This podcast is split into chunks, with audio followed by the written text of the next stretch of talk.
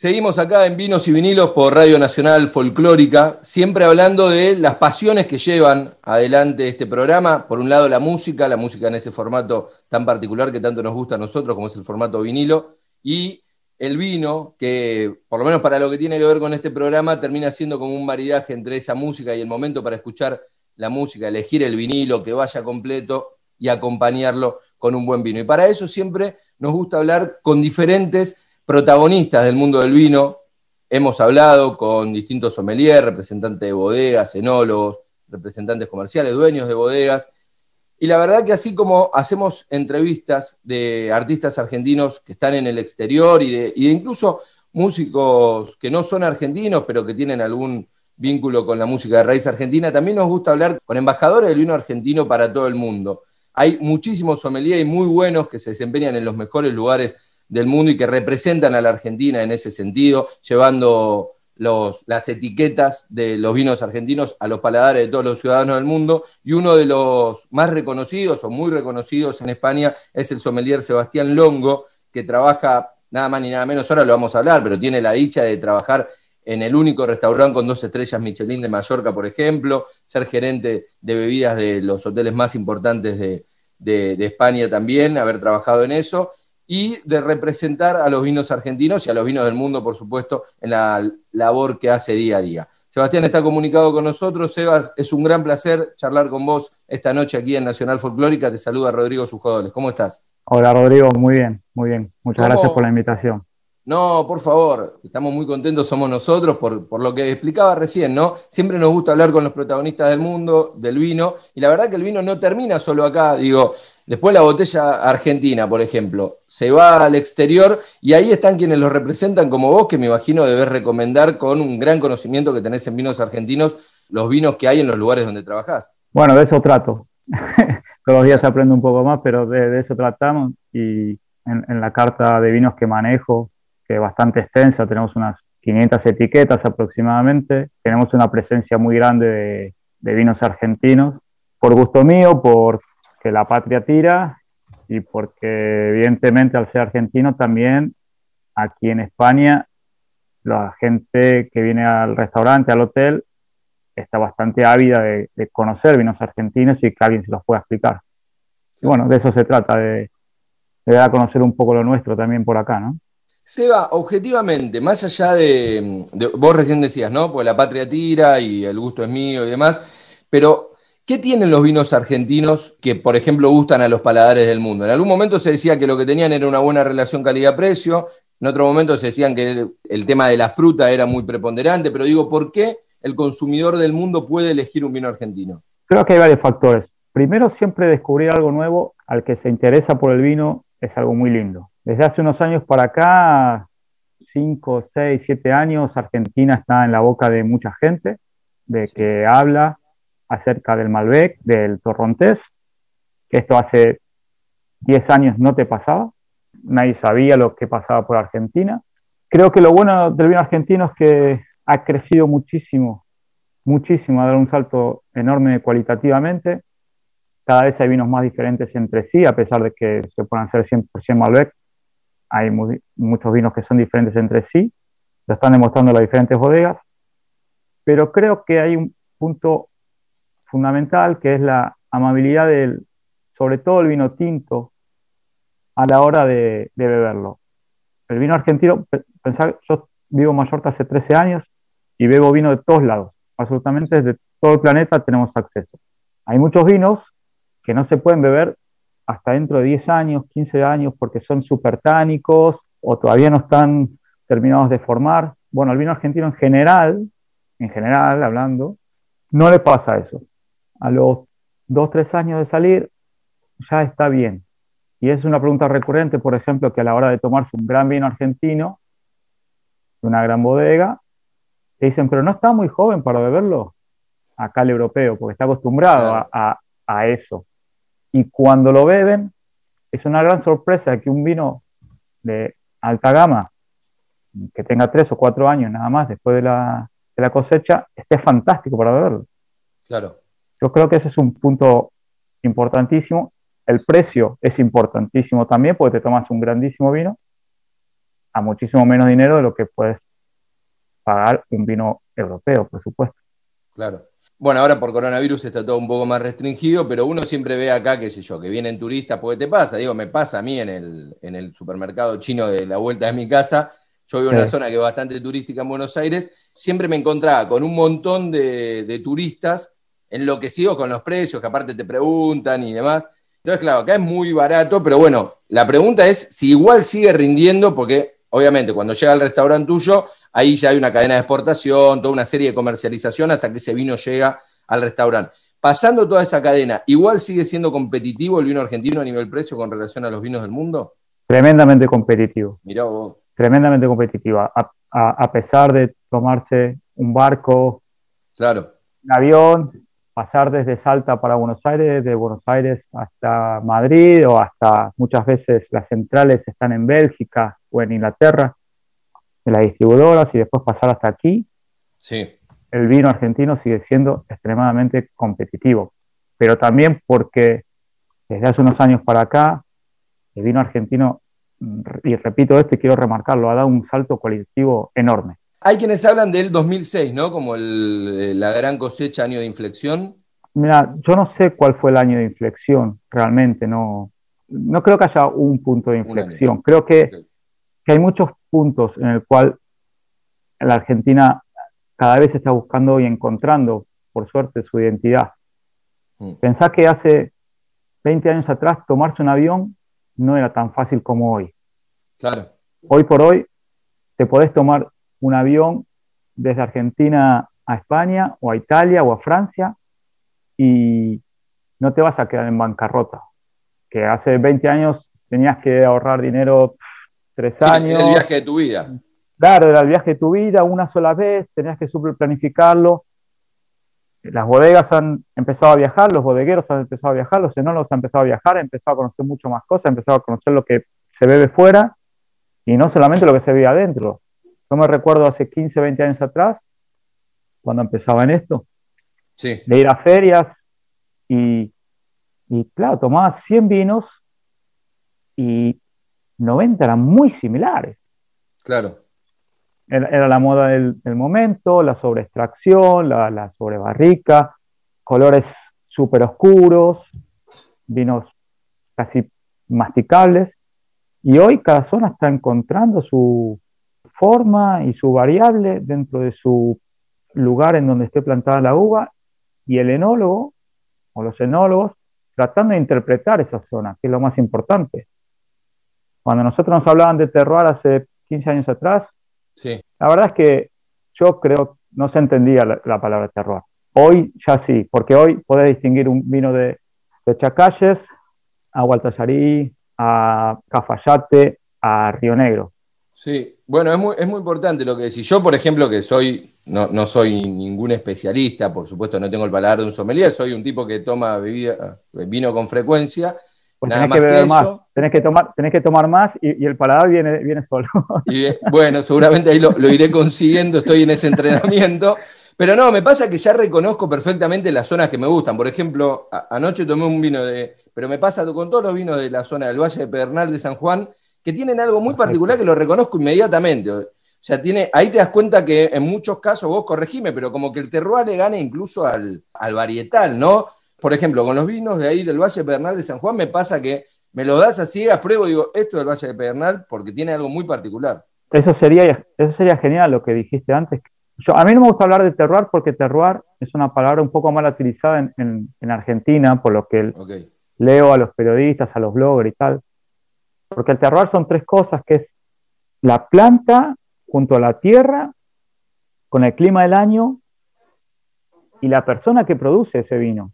Es muy buena la definición. Entonces, terroir, que, acá, y, ahí vos decís que a veces los periodistas eh, estábamos equivocados, y yo me, voy, a, voy a recoger el guante, porque sí, yo pensaba que era solamente el lugar, pero vos me decís que no, que son tres factores. El clima del año, bueno, sí, el, suelo, por supuesto, y la persona que hace el vino en ese momento. La geografía, la climatología y la mano del hombre. Perfecto. Esos son los tres factores. Porque el, Valle del Pedernal, por estar en la altura, por tener unas condiciones climáticas diferentes, es diferente al Valle de Tulum. Claro. Por supuesto.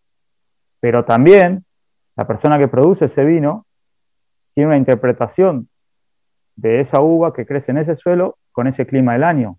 Porque no va a ser el mismo, nos centramos en el Valle del Sonda y el enólogo de, de esa bodega hizo un vino que lo cosechó el 10 de marzo, pero si voy yo, lo cosecharé el 20 de marzo y va a ser otra cosa completamente diferente. Entonces ahí parte el terroir. Soy parte del terroir. Perfecto. y eso es lo que se, cada vez se está encontrando más en Argentina, en todas partes, y por suerte se está dejando de homogeneizar eh, los vinos. Que antes estaba dedicado para un paladar, un público, tal, hoy no. Hoy encontrás, te escuchado en otros programas que comparabas muy, eh, los vinos con la música, y yo suelo hacerlo también muchísimo. Y antes escuchabas bebiendo vino nada más que tango. Bueno, hoy no. Hoy escuchas jazz, tango, rock and roll, heavy metal, eh, música folclórica, chacarera, chamamé, y tenés mucho, mucho aspecto, un espectro muy grande en todos los vinos comparado con la música también. Creo que se entendió, ¿verdad? Sí, sí, no, no solo se entendió, sino que, es lo que nos parece a nosotros, ¿no? Que está buenísimo, que hay un vino para cada momento y hay un vino para cada música también, ¿no? Y hay una música para cada momento y cada vino.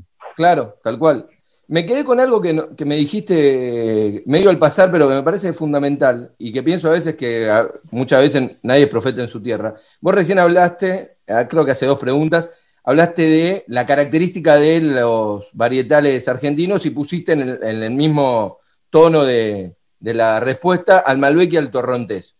Digo, el Torrontés sabemos es la única uva argentina, o una de las pocas uvas eh, originariamente argentina, pero sin embargo, en Argentina no, no tiene una gran presencia en góndolas, digo, ni en góndolas, ni en el conocimiento y, el, decir popular de la gente. Digo, cuando uno piensa en los argentinos que toman vino, sobre todo hablan de Malbec, ¿no? En el mundo, ¿el torrontés tiene tanta presencia como, como el Malbec, por ejemplo, en tus restaurantes? empieza a tenerla, porque también hay que, hay que ver y hay que entender un poco la historia de las dos uvas y sobre todo el torrontés.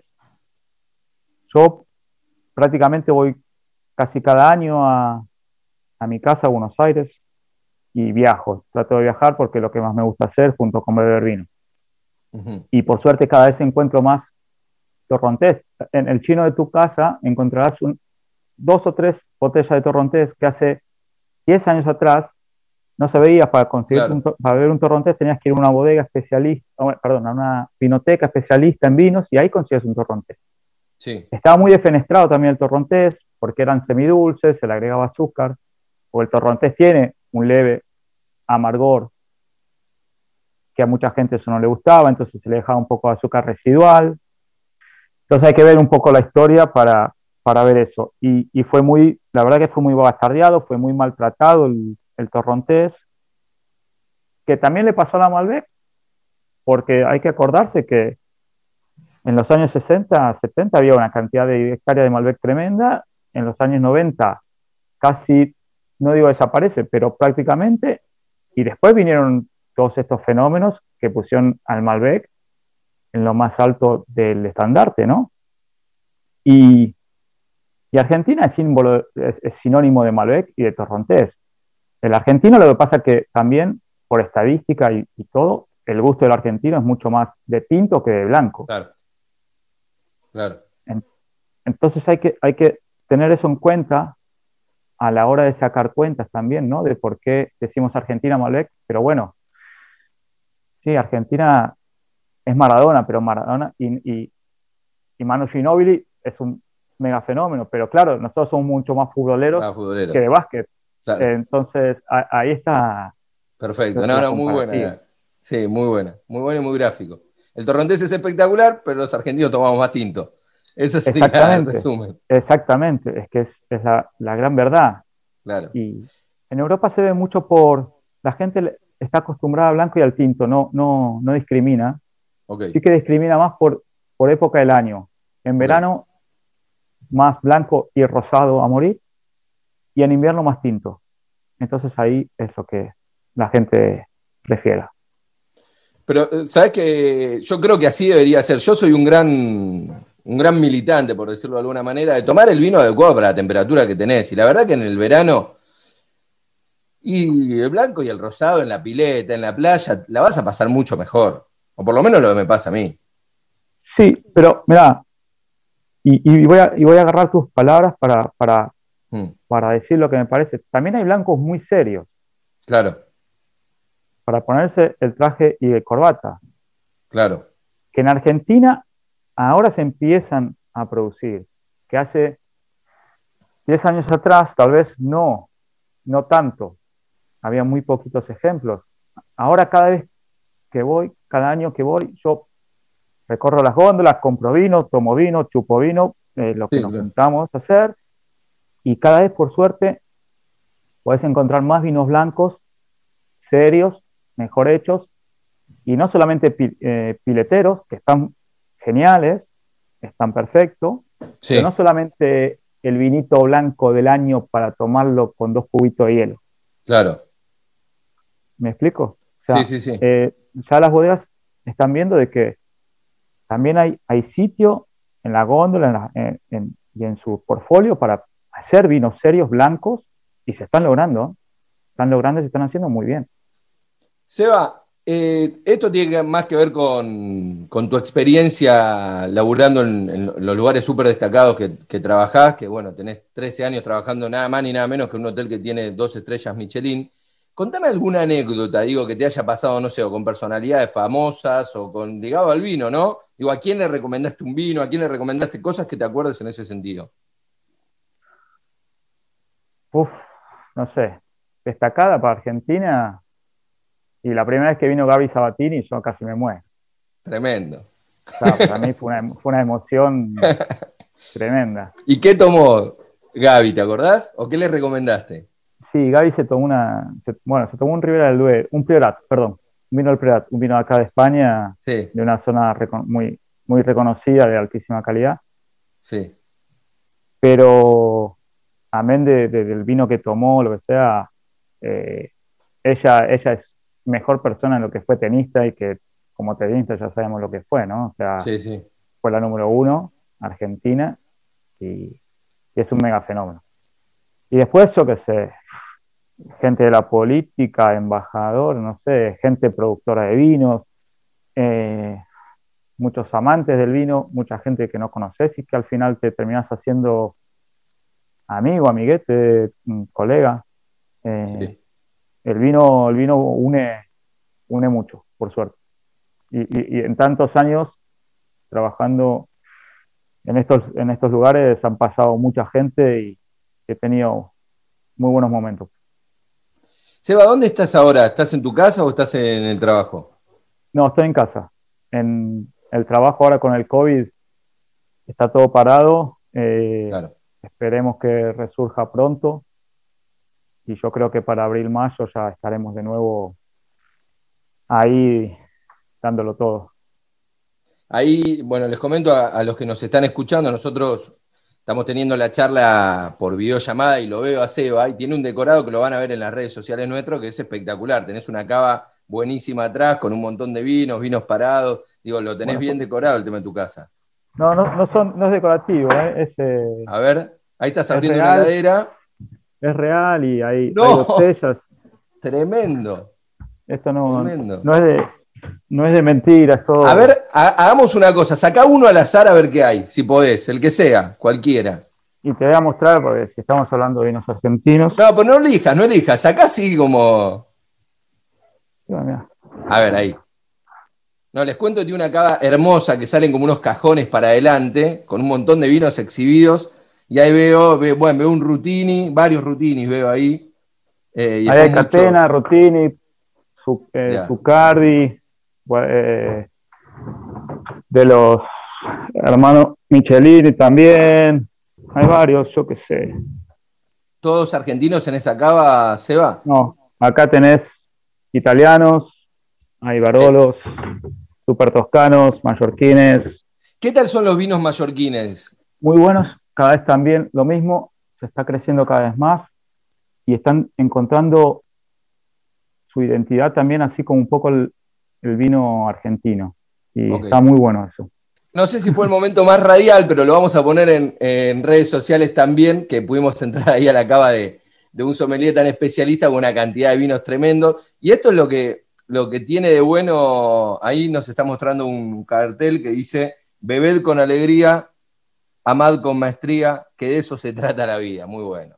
Muy bueno, lo tenés en una de las cavas. Y qué bueno esto, ¿no? Que habla de la pasión. Digo, estás en tu casa y en tu casa debes tener, no sé, cuántas botellas de vino refrigeradas ahí como para tomarlas en el momento que quieras. Y, me imagino que habla de eso, ¿no? De la pasión que, tenés por el laburo que haces. Laburo con el vino, laburo del vino, laburo por el vino y después me encanta hacer horas extras y tomar vino en mi casa. Claro, claro, tal cual. Tal cual. Seba, te, te agradecemos mucho el contacto. Te, en el próximo viaje Estaría buenísimo, sé que venís con agendas complicadas, pero te comprometo si tenés un ratito y pasamos, si el COVID nos los permite, pasamos por la radio y esta charla la podemos hacer vino mediante en los estudios de la radio y, seguir eh, ampliando tus experiencias con el vino y representando el vino de la Argentina en el mundo. Dale, me encantaría, me encantaría, sería genial. Quedamos así. Hay que dar el compromiso. Dale. Seba, muchas gracias, ¿eh?